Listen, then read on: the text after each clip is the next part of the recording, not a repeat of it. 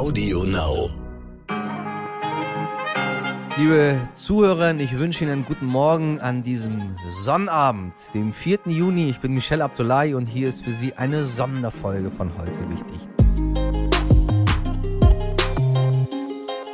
Wenn Sie uns gestern schon gehört haben, dann können Sie jetzt zu Minute 12 vorspulen. Da geht das Interview zum Thema Greenwashing weiter. Sollten Sie die Ausgabe von gestern nicht gehört haben, kein Problem, dann gibt es hier das ganze Gespräch in voller Länge. Jeder Kasten Bier rettet einen Quadratmeter Regenwald. Oder wenn man Fischstäbchen isst, wird mit jeder Packung etwas gespendet. Um überfischte Gebiete zu unterstützen. Nur zwei fantastische Beispiele für Greenwashing, also die Darstellung von Produkten als grün und nachhaltig. Hier setzen Unternehmen ganz bewusst auf unser schlechtes Gewissen, welches wir durch den Kauf direkt wieder gut machen. Aber Greenwashing ist eben auch das Logo einer bekannten Fastfood-Kette oder wenn in der Werbung Autos durch die Natur fahren, kein Stau, keine Abgase, die Drecksschleuder verbinden wir dann auf einmal mit Freiheit und mit Natur.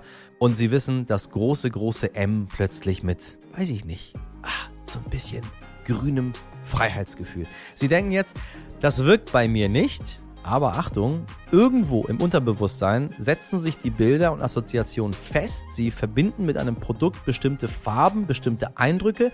Und wenn Sie dann im Supermarkt vor einer Wand mit Schokolade stehen, dann suchen Sie eben doch die aus mit den Kühen oder den Landschaften oder den ganzen Haselnüssen.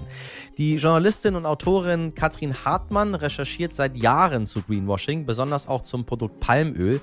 Palmöl, Sie wissen es vielleicht, ist in etwa jedem zweiten Produkt im Supermarkt enthalten. Das ist für die Industrie ein super Produkt. Es behält seine Konsistenz bei Hitze und Kälte und ist auch noch verdammt billig.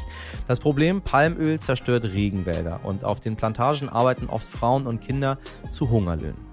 Die Konzerne verkaufen uns dieses Palmöl dann als nachhaltig, gründen Initiativen, mit denen angeblich die Welt gerettet werden soll. Lassen Sie sich nun ein auf ein wirklich, wirklich spannendes und sehr eindrückliches Gespräch, welches mein heute wichtig Kollege Dimitri Blinski mit Katrin Hartmann geführt hat. Und vielleicht sehen Sie die Produkte im Supermarkt demnächst mit ganz anderen Augen.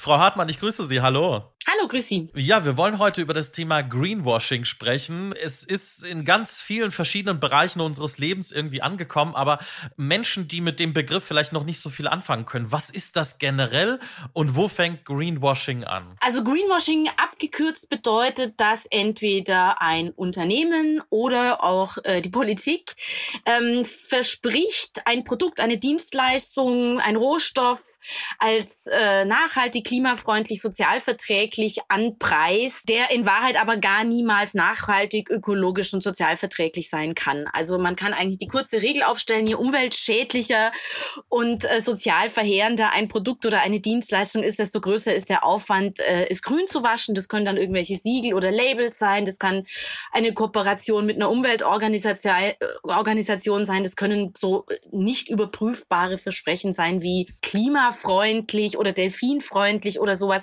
Also da ist die Bandbreite relativ groß, aber es geht immer um das Gleiche, letztlich etwas zu erhalten, was, was sehr lukrativ ist und dem ein grünes Mäntelchen umzuhängen. Nun kennen wir diese Sprüche oder diese Slogans, die Sie gerade schon zitiert haben, äh, ganz gut. Greenwashing hat aber auch, glaube ich, schon eine längere Geschichte. Seit wann gibt es das eigentlich, dass man versucht, Produkte grüner zu machen, als sie sind? Na, es geht bis in die 70er Jahre zurück. Da haben, man kann sagen, dass die dass Ölkonzerne damit angefangen haben, ener große Energiekonzerne ähm, haben damit angefangen, weil damals ja auch schon relativ klar war, dass das einfach Unternehmen sind, deren Produktionsweise äh, ähm, einfach sehr, sehr umweltschädlich umweltschädlich ist. Deswegen gab es da schon Strategien. Man kann ja auch sagen, also Greenwashing ist ja auch so eine Art Risikokommunikation, ähm, wenn man so möchte. Ähm, da gab es schon Strategien, sich selber grün zu waschen. Damals war das natürlich noch so ein bisschen einfacher, einfach schöne Plakate zu malen, wo schöne Bilder mit Natur drauf gab. Das äh, ist ja wirklich klassisch auch äh, äh bei, bei, bei, bei Autowerbung so. Die fahren dann durch schöne Landschaft. Wenn man so will, kann man das schon als Greenwashing bezeichnen.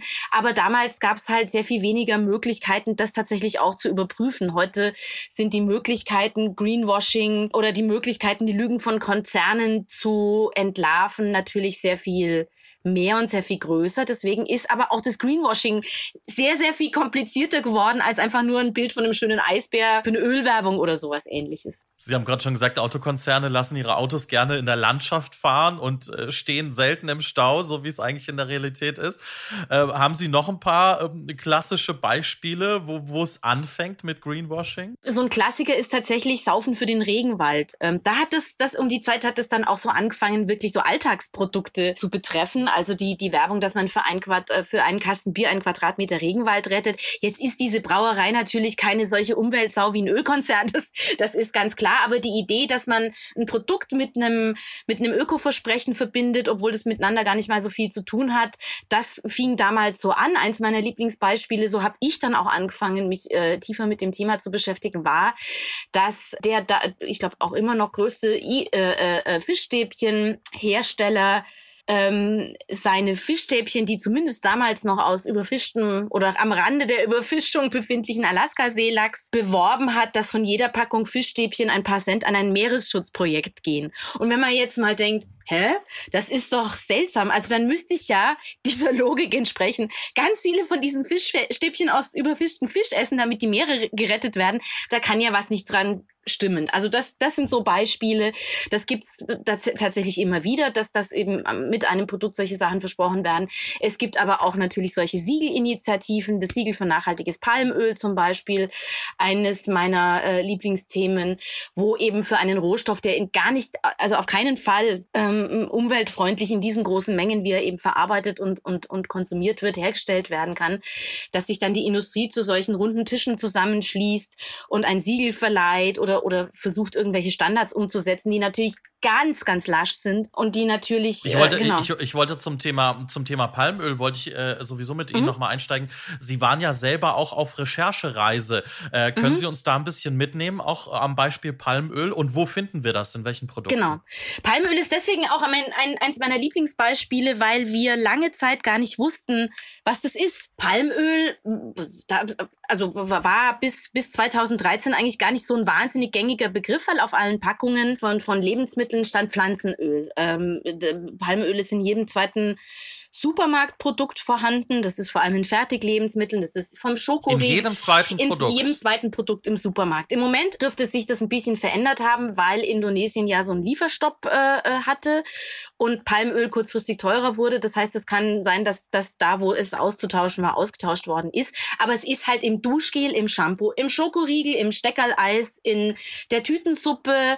Also je verarbeiteter ein Produkt das Fett enthält, desto wahrscheinlicher ist da Palmöl drin. Palmöl ist das billigste Fett der Welt und hat einfach Eigenschaften, die für Industrienahrung einfach sehr praktisch sind. Das heißt, wenn es sehr warm ist und wenn es sehr kalt ist, verändert es die Konsistenz nicht, was dazu führt, dass der Schokoriegel nicht so schnell schmilzt und aber auch wenn es kalt ist, nicht diese komischen weißen Kanten kriegt. Deswegen ist es so begehrt. Wir wissen das erst, dass Palmöl fast überall drin ist, seit die EU vorschreibt, dass äh, das gekennzeichnet sein muss, also dass auf der Packung draufstehen muss, welches Pflanzenfett drin ist. Jetzt wissen wir halt nur nicht bei Kosmetik und, und Waschmittel und Duschgel, weil es da andere Begriffe dafür gibt.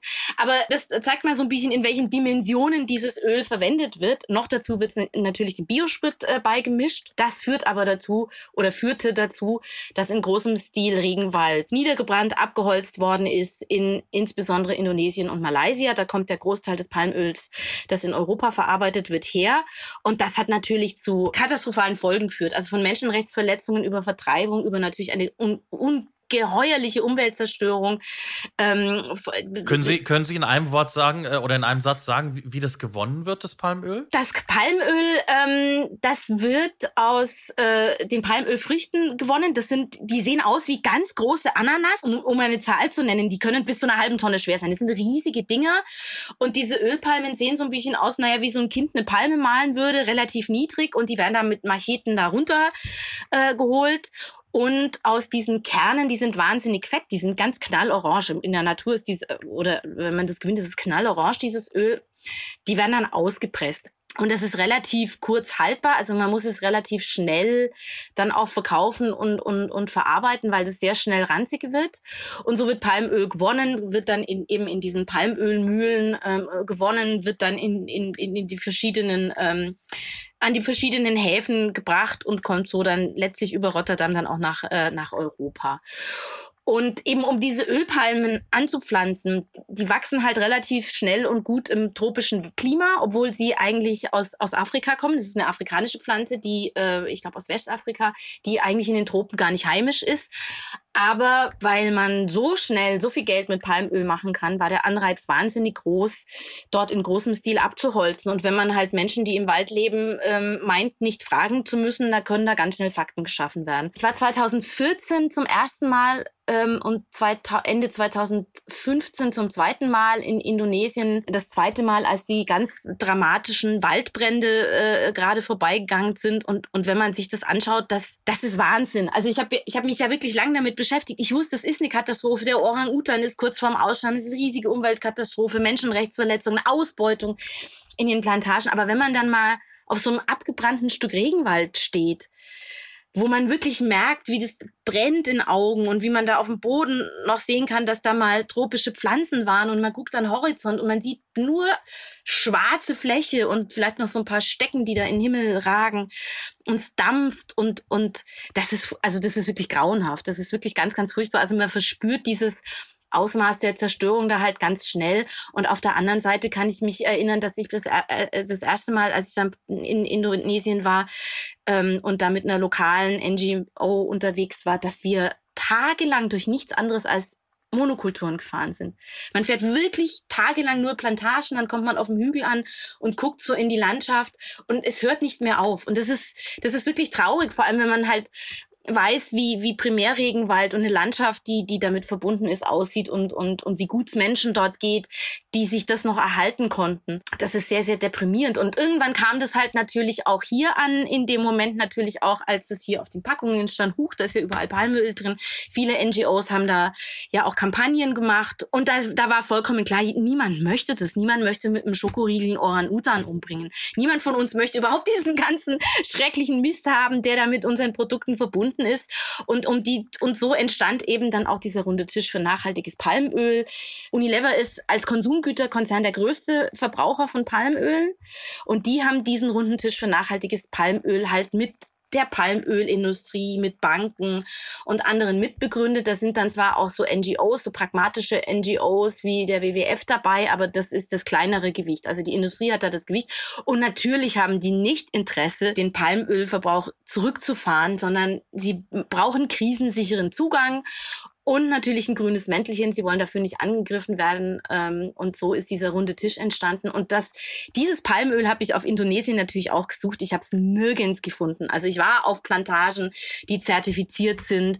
Ich bin sogar in eine Plantage mit einem, mit einem Menschenrechtsaktivisten, der hat mich da reingeschmuggelt, die gerade in dem Zertifizierungsprozess war, wo wir Arbeiterinnen und Arbeiter getroffen haben, die extrem arm waren und extrem ausgebeutet wurden. Ein paar Tage vorher sind gerade zwei zwei Frauen von einem Krokodil getötet worden, weil sie kein fließendes, überhaupt kein Wasser dort haben und sich da in dem Fluss äh, waschen mussten. Und da ist dann am Eingang, sieht es dann ganz schön aus. Da sind dann so ein Picknickplatz und da stehen dann schöne Häuschen rum und hier biologische Insektenbekämpfung. Und dann fährt man mal so ein bisschen rein in die Plantagen und dann sieht man die Kinder mit den schweren Macheten auf dem, auf dem Mofa äh, äh, hinter ihrem Vater drauf sitzen. Und dann sieht man die Frauen, die schwere Kanister Pestizide rumschleppen, bloß so ein Lappen vom Gesicht und keinen, keinen, ordentlichen, keinen ordentlichen Schutz. Das sieht man da relativ schnell. Und das lässt sich auch alles belegen. Also in der Zeit, seit es den, den, diesen runden Tisch für nachhaltiges Palmöl gibt, ist die Waldzerstörung immer weitergegangen, immer weiter. Vielleicht sogar noch mehr, weil, weil sich ja alle drauf verlassen haben, Mensch, da ist ja jetzt dieses Siegel. Und sogar die Europäische Union akzeptiert ja solche Siegel. Und das ist ja nochmal eine ganz neue Qualität von Greenwashing, wenn das dann so einen politischen eine politische Legitimation bekommt, weil die Europäische Union dieses Siegel ja. auch für den, den Import von, von, von Biosprit und Palmöl für Biosprit akzeptiert hat. Das sind wirklich, wirklich in, im negativen Sinne ganz beeindruckende Schilderungen, die Sie, die Sie hier gerade vortragen. Es ist äh, war wirklich Wahnsinn. Was können wir tun? Wo, wo ist der Ansatz? Was, was kann man als Bürgerin tun, äh, um zu sagen, okay, ich reduziere den Konsum oder wie kann man sich informieren? Wie, wie gehen Sie vor? Wo fangen Sie an? Also für mich am allerwichtigsten ist diese diese Frage einfach mal umzudrehen. Nicht zu, also ich frage mich nicht, was soll ich kaufen? Gut, ich bin jetzt kein Fan von, von Fertigprodukten äh, und, und ich mag keine Süßigkeiten. Ich habe es ein bisschen leicht. Aber ähm, nein, die Frage ist, ist glaube die, die, die sehr viel wichtigere Frage, die wir uns eben als Bürgerinnen und Bürger stellen müssen, ist ja, warum weil niemand will das ja von uns. Niemand will, dass Kinderhände äh, Klamotten zusammennähen, dass Fabrikgebäude einstürzen, dass Flüsse verseuchen. Niemand von uns möchte das. Niemand geht in den Laden und sagt, ich möchte gerne ein, ein Euro-T-Shirt haben und es ist mir egal, ob das von wie ausgebeuteten Frauen genäht worden ist. Deswegen müssen wir uns doch eigentlich andersrum doch mal fragen, warum ist es denn erlaubt? Warum ist es legal, dass wahrscheinlich die allermeisten Produkte, mit denen wir uns im Alltag umgeben. Also wirklich, wahrscheinlich vom Bierglas bis zum, also sowieso von Elektronik mal ganz, also so, sowieso Elektronik und Klamotten. Ja. Überall wird man in der Lieferkette äh, eine Form von Ausbeutung oder Umweltzerstörung finden. Warum ist das legal? Warum müssen wir uns darüber Gedanken machen, ähm, wo wir das doch gar nicht wollen und diese Entscheidungen ja gar nicht treffen können. Also ich hatte ja gerade Elektronik gesagt, es ist praktisch ausgeschlossen, ein, ein, ein elektronisches Gerät, selbst so ein Fairphone. Und die Macher sind ja da sehr, sehr ehrlich, die sagen, es gibt mhm. echt einfach Grenzen. Und das darf nicht sein. Und ähm, Klar kann man sagen, pff, weniger kaufen, aber letztlich wird das die Produktionsweise nicht ändern, weil alle diese nicht gekauften Klamotten dann halt entsorgt werden und so. Wir haben das ja am Anfang von Corona auch mitbekommen, ähm, was wirklich passiert, wenn, wenn, wenn ein erzwungener Konsum stoppt, dann, dann werden halt die, die Aufträge storniert. Also müssen wir dafür äh, auf, auf politischem Weg schauen, dass weniger Rohstoffe verbraucht werden, dass weniger mhm. und anders produziert wird. Und da äh, gibt es ja zumindest mittlerweile das Lieferkettengesetz. Ähm, das ist zu schwach. Das ist ein Punkt, wo wir als Bürgerinnen und Bürger gefragt sind, uns dafür einzusetzen, dass das wirklich stärker wird. Aber ohne uns Bürgerinnen und Bürger, die keinen Bock mehr haben, Sachen aus Umweltzerstörung und Ausbeutung zu kaufen und das auch formuliert haben, gäbe es dieses Lieferkettengesetz nicht. Das ist für mich schon eine gute, gute Nachricht, auch wenn es zu schwach ist, auch wenn es wirklich sehr viel äh, Verbesserungsmöglichkeiten da gibt. Aber es ist das Ende der Freiwilligkeit. Das Lieferkettengesetz bedeutet schon das Ende der freiwilligen Selbstverpflichtung, auch wenn es dann noch schwimmende Übergänge gibt. Aber ähm, das ist für mich einer von vielen, vielen Wegen, ähm, eine Änderung zu erreichen und für das wir uns, wir wirklich den Druck auf die Politik aufrechterhalten würden und uns immer wieder auch ähm, uns auch diesen Erfolg äh, ähm, vor Augen führen müssen, dass es ohne unseren Druck bis heute keins gäbe. Das ist das eine. Und dann kommen wir natürlich zu, zu, zu großen Sachen wie Verkehrs- und Landwirtschaftswende, wo wir über die andere Produktion von Essen sprechen, über eine andere Mobilität, über eine andere Energie. Und dafür gibt es ja überall Kampagnen. Es gibt überall ähm, Proteste, es gibt überall Projekte zu diesen Themen. Also da fangen wir nicht ganz von vorne an, das finde ich gut. Und ähm, auf der anderen Seite muss man eben auch da eben sagen, ähm, die zweite wichtige Frage ähm, neben, warum ist das eigentlich alles legal ist, wer profitiert denn davon, dass alles so bleibt, wie es ist? Wer verdient denn das, das, das dicke Geld damit und wer möchte, wer möchte, dass alles bleibt, wie es ist, damit es lukrativ bleibt? Und genau da kommen wir nämlich beim Greenwashing wieder raus, das ausschließlich dazu da ist, äh, so lange wie möglich so weiterzumachen wie immer. Und da kann man auch bei Greenwashing natürlich ganz genau sehen, es sind die Ölkonzerne, die, die jetzt gerade wieder ganz massiv und, und, und Airlines, die, die äh, ganz massiv Greenwashing betreiben, nicht nur zu, in die Richtung zu uns, als Verbraucherinnen und Verbraucher, sondern auch als Botschaft an die Politik. Wir kümmern uns. Wo Sie gerade die Airlines und? ansprechen, wir sind ja jetzt in der Urlaubszeit bald. Man hört ja immer wieder, äh, Flug einfach kompensieren für das CO2, was man, was man da äh, sozusagen verbraucht hat. Äh, ist das für Sie auch klassisches Greenwashing? Ja, ist es eigentlich schon. Also ich weiß, es gibt diese Kompensationsprojekte, die, die vielleicht ganz gut sind, aber das sind so wenige, dass das, das diesen Wahnsinn ähm, nicht aufwiegen wird. Viel, viel wichtiger wäre, diese ganzen umweltschädlichen Subventionen abzuschaffen, denn Fliegen ist ja so viel privilegierter als Bahnfahren und so viel günstiger als Bahnfahren und das darf ja nicht sein. Und die Airlines wiederum betreiben natürlich auch eine, mit Greenwashing eine Form von Lobbyismus. Die haben ja über seit Jahr und Tag erzählen ja, wir werden, wir haben es bald geschafft, dass wir so einen klimaneutralen Treibstoff haben. Aber alles ist bislang gescheitert. Alles. Und das ist aber natürlich auch so eine Methode des Greenwashings, jetzt vielleicht nicht in unsere Richtung, sondern an die Politik zu sagen, wir haben es im Griff, wir kümmern uns drum. Uns ist es selber so wichtig. Und wir können das viel besser, als wenn ihr uh, uns, uns reguliert. Aber diese Kompensationsidee ist natürlich schwierig, weil da halt alle drauf einsteigen. Ich glaube, man findet mittlerweile keinen Konzern, Konzern oder Unternehmen oder was auch immer oder Supermarkette, die nicht irgendwo Bäume pflanzt. Und da fängt es schon mal an. Neun von zehn Aufforstungsprojekten scheitern, weil es einfach wahnsinnig schwer ist, einen Wald einfach aufzubauen. Es ist viel, viel wichtiger, nicht mehr abzuholzen. Ähm, also bestehende intakte Wälder äh, zu erhalten, anstatt irgendwie neue zu bauen. Das, also das ist wirklich eine ganz schwierige Sache und scheitert oft. Also dieses Bäume pflanzen, das, das, das ist wirklich sehr, sehr oft mit Greenwashing verbunden. Aber es klingt halt so geil, ne? Man, man tankt dann irgendwo und da, für, für die Tankfüllung werden drei Bäume gepflanzt. Das, das hat man vor Augen, das kann man sich vorstellen. Ähm, das ist natürlich äh, mit der deutschen Liebe zum Wald funktioniert das natürlich besonders gut. Aber hinter diesen ganzen Aufforstungs- und Net Zero und Klimaneutralitätsversprechen, da steckt in den, also ganz, ganz, also in den meisten Fällen einfach wirklich Greenwashing dahinter. Ich ähm, will mit Ihnen noch ganz kurz auf den Punkt eingehen. Greenwashing bei Atomenergie mhm. und Gas, das war ja jetzt auch ein Thema. Es wurde äh, protestiert dagegen und ähm, die EU beschäftigt sich damit ja auch, dass das dementsprechend dementsprechend eingestuft wird. Und generell in der Debatte bei uns hört man ja jetzt auch immer wieder den ein oder anderen Politiker, die Politikerin, die sagen, na ja, eigentlich ähm, hätten wir die Atomkraftwerke noch deutlich äh, länger laufen lassen können. Dann, dann hätten wir, äh, vielleicht wären wir schneller aus der Kohle ausgestiegen. Also es wird sozusagen ja auch gegeneinander aufgewogen. Ne? Als ich angefangen habe, mich mit Greenwashing zu beschäftigen, da haben die Energiekonzerne, das war ja kurz vor dem ähm, Atomausstieg, als noch die, die, die Energiekonzerne Konzerne versucht haben, die, die, die, die, die nächste äh, Regierung davon zu überzeugen, den Atomausstieg wieder rückgängig zu machen. War, aber da haben, da gab es eine, eine, eine Website, die hieß äh, Wir Klimaschützer de, glaube ich. Und wenn man da drauf ging, äh, kam man bei der, bei der Atomindustrie raus. Da waren dann Atommeiler vor blühenden Wiesen und vor grasenden Schafen. Also die, das ist schon sehr alt, aber es ist natürlich Quatsch. Also zum einen ist der Uranabbau eine absolute Umweltkatastrophe. Darüber redet niemand. Es gibt bis heute, bis heute nirgendwo auf der Welt eine Lösung für den, für den Atommüll, für das Problem. Es ist eine saugefährliche Technologie. Da, das, da brauchen wir ja gar nicht äh, äh, äh weiter drüber reden. Und vor allem ist Atomenergie nur denkbar, weil wir als Gesellschaft alle Risiken finanziell absichern und übernehmen. Die Konzerne nicht. Als die noch äh, alle gelaufen sind, waren es reine Gelddruckmaschinen. Die waren alle abgeschrieben und weil wir als Gesellschaft ähm, die ganzen Kosten übernehmen, sei es für Endlager und, und, und, und, und auch für Risikoabsicherung, ist dieser Strom wahnsinnig günstig produzierbar gewesen und hat unglaubliches Geld in die Kassen gespült.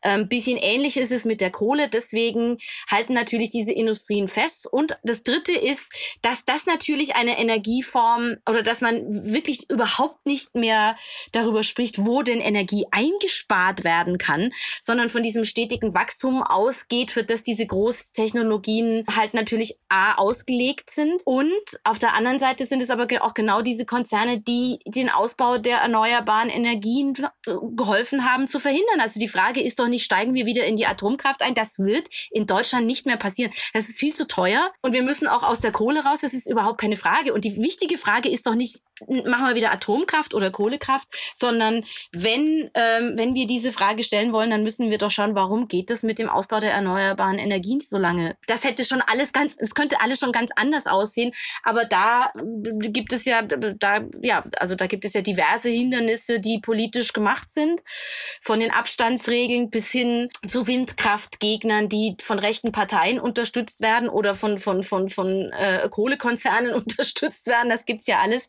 Also da müssen wir hin und wir müssen aus der Kohle raus und äh, Atomenergie, also dass die, dass die EU das jetzt wirklich irgendwie wirklich als klimafreundliche Technologie betrachtet, das ist natürlich verheerend und um das vielleicht nochmal damit abzuschließen und das hat ja Macron auch gesagt, Atomenergie ist halt auch eine Kriegstechnologie. Also es ist eine militärische Technologie die man nicht von der reinen Energieversorgung trennen kann. Und überall dort, wo äh, eben sich PolitikerInnen besonders dafür eingesetzt haben, dass die Atomenergie bleiben oder kann oder sogar gefördert wird, dort wird auch ähm, wird auch ganz klar gesagt, dass man da diese militärische Nutzung mit im Auge hat. Also das sollte man auch nicht vergessen ist keine friedliche Technologie. In keinster Hinsicht. Absolut. Ich würde gerne nochmal den Bogen spannen, sozusagen zum Anfang unseres Gesprächs, so über das ganz platte, äh, mhm. sozusagen Greenwashing mit Ihnen ganz kurz nochmal sprechen. Es gibt eine ganz große Fastfood-Kette und die hat äh, die Farben gewechselt. also von Gelb und Rot ist es jetzt zu gedeckten Farben, vor allen Dingen auch so ein Grün. Mhm. Jetzt kann man natürlich, wenn man das so abstrakt betrachtet, würde man sagen, na ja, was bringt das eigentlich? Sie haben sich ja lange damit beschäftigt. Wie sehr wirkt auch sowas Unterbewusstes wie einfach so die grüne Farbe auf uns? Ich glaube, das ist ja so ein bisschen das Paradox bei Greenwashing. Da heißt es ja immer, ja, das hat viel mit Bildung zu tun und das muss man halt durchschauen können. Aber damit hat es eigentlich relativ wenig zu tun, sondern das wirkt tatsächlich schon auf einer sehr emotionalen Ebene. Es wirkt zum einen natürlich bei uns allen, dass wir halt im Supermarkt stehen und vor dem Regal stehen und denken, oh, wahrscheinlich ist alles gleich scheiße, wahrscheinlich ist alles gleich fürchterlich, aber da babbt was drauf oder das ist grün oder da ist ein Baum drauf. Ja. Vielleicht, hoffentlich ist es besser. Also natürlich ist es so ein bisschen Selbstbetrug, weil wir wahrscheinlich wissen, dass es nicht ist. Aber auf der anderen Seite ist es natürlich die Zumutung, warum soll ich denn wählen können? Warum soll ich wählen können zwischen Umweltzerstörung und Nicht-Umweltzerstörung? Warum wird sie überhaupt dafür zerstört? Das ist ja so die nächste Frage. Und auf der anderen Seite ist Greenwashing, egal ob das jetzt Versprechen sind, ob es jetzt eben die Farbe ist, ob es ein schönes Design ist, was ja oft auch damit einhergeht. Das stimmt ja tatsächlich. Ästhetisch mhm. ist das ja oft sehr ansprechend und sieht besser aus ähm, wirkt es interessanterweise natürlich schon gerade bei so einer höher gebildeten, besser verdienenden Schicht umso besser, weil die natürlich einen sehr aufwendigen Lebensstil haben, an dem sie natürlich auch, also die halten natürlich auch an ihren Privilegien fest und wollen da wenig Änderung. Und an solche Leute richtet sich dieses, äh, also jedenfalls dieses Greenwashing auf Konsumentinnen-Ebene, richtet sich ja schon an eine kaufkräftige Zielgruppe, weil sonst braucht man kein Greenwashing. Wenn man, es richtet sich schon an an den dicken Geldbeutel, also natürlich an unser aller Geldbeutel, aber schon vor allem an den dicken Geldbeutel, weil man halt auch genau weiß, das sind ist so eine Zielgruppe, die wahnsinnig gut darin ist, auch so Widersprüche zu überwinden. Irgendwie mit der Klassiker, ja, mit dem SUV zum Biosupermarkt oder so, oder mit Bambuszahnbürste, aber keine Ahnung, dann irgendwie übers Wochenende nach Malle fliegen und da, da gibt's ja die schönsten Vergleiche dazu, aber auf der der anderen, und, und es gibt halt wirklich auch sehr, sehr, sehr, sehr platte Versuche. Lustigerweise ging dieser Versuch äh, dieser, dieser Kette, dieser Fastfood-Kette als erstes mal nämlich ziemlich nach hinten los, weil es ihnen keiner geglaubt hat. Und dann kamen da irgendwie die, die Journalistinnen und Journalisten und, und ich habe damals auch die interviewt, ähm, was dann jetzt da dahinter steckt und was, was was da jetzt grün ist. Und es stellte sich relativ schnell raus, nicht viel. Und sie mussten dann irgendwie so zurückrudern und zugeben, es war ja eigentlich nur Design. Und das ist natürlich schon so ein bisschen lustig, dass das halt natürlich manchmal auch nach hinten losgehen kann. Aber nichtsdestotrotz, das gehört ja vielleicht auch so ein bisschen zu Greenwashing, ist ja auch mit, da, gehört ja mit dazu, dass Konzerne, und das ist vielleicht das, was auch sehr, sehr verfängt, sich so als, als Personen inszenieren, als Personen mit Gewissen, mit Wünschen. Das ist, glaube ich, etwas, was sehr, sehr, die sind schon lange nicht mehr. Ich habe das ja selber auch äh, eben in Interviews erlebt, dass man da so offene Tür ein, offen, offene Türen einrennt, das dann heißt, ja, Sie haben ja recht, wir wissen ja, was die Probleme sind, wir wollen es unbedingt ändern, wir wollen das doch auch alles so nicht. Ähm, das, die, diese Selbstdarstellung der Unternehmen hat sich da wahnsinnig gewandelt natürlich auch, so das Unternehmen als Freund, als, äh, als, äh, als NGO nahezu. Also Unilever, die wir ja schon mal hatten, äh, äh, heute als, als, ähm, als Konsumgüterkonzern mit dem größten Palmölverbrauch, die hatten das ja mit dem ehemaligen Chef Paul Polman geschafft, sich wie eine NGO zu inszenieren. Der ehemalige CEO sagte damals wirklich in einem Interview, ich glaube, es war mit der Wirtschaftswoche, äh, Unilever ist die größte NGO der Welt. Und die haben dann, die sind, die, die haben dann, machen dann auf ihre Homepages die, diese Kacheln von den nachhaltigen Entwicklungszielen der UN, welche sie alle erfüllen. Also das ist schon, mittlerweile für, ein, für einen Laien auch echt einfach sehr, sehr schwer zu durchschauen. Und man möchte es halt auch gerne glauben. Und das würde ich niemandem übel, wissen, äh, übel nehmen, weil es kann nicht jeder einfach nach äh, äh, Indonesien fahren und da auf den, auf den Palmölplantagen rum, rumkrabbeln und gucken, was da los ist und so funktioniert diese Abkürzungen halt auf verschiedenen Wegen. Man will es glauben, man hofft, dass es stimmt, man will das alles so nicht und ist aber halt, mein Gott, wenn man einkaufen geht, dann möchte man halt schnell einkaufen gehen. das, äh, und damit kann man halt natürlich nicht die Welt retten. Deswegen sollten wir uns natürlich als Bürgerinnen und Bürger dagegen wehren, dass wir nur als Konsumentinnen wahrgenommen werden und uns, uns, uns auch in diese Rolle nicht drängen lassen, als wären diejenigen, die das alles wollen, weil das ist ja die Top-Ausrede. Ja, ihr wollt es ja alles so, wenn ihr das nicht und ja. So, dann würde, würde das ja, dann würde es ja, dann würden wir es ja nicht herstellen. Das ist natürlich Quatsch. Absolut. Frau Hartmann, vielen Dank. Sie haben uns ja ein paar Ansätze auch geliefert, was wir tun können und äh, mhm. ganz klare Appelle an die Politik. Ja, äh, uns bleibt nur zu sagen, vielen, vielen Dank dafür und äh, wir tragen es in die Welt und äh, versuchen das zu verbreiten ähm, und hoffen, dass es was bringt und dass es ankommt an den entsprechenden Stellen. Ja, wunderbar. Also ich kann nur empfehlen, mal Lieferkettengesetz googeln, wird viele Initiativen und äh, äh, Kampagnen geben, denen man sich da anschließen kann oder die man wenigstens unterschreiben kann. Vielen Dank Ihnen. Wunderbar. Dankeschön. Sehr gerne. Vielen Dank an die Autorin Katrin Hartmann und meinen Kollegen Dimitri Blinski.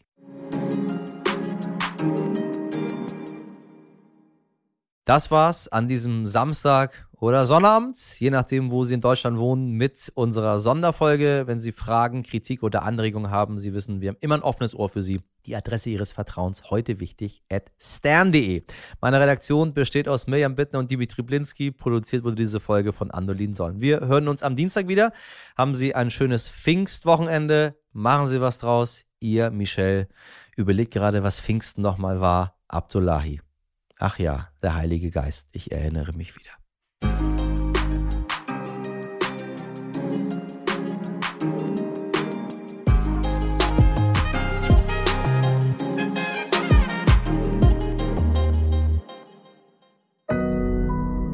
Audio Now.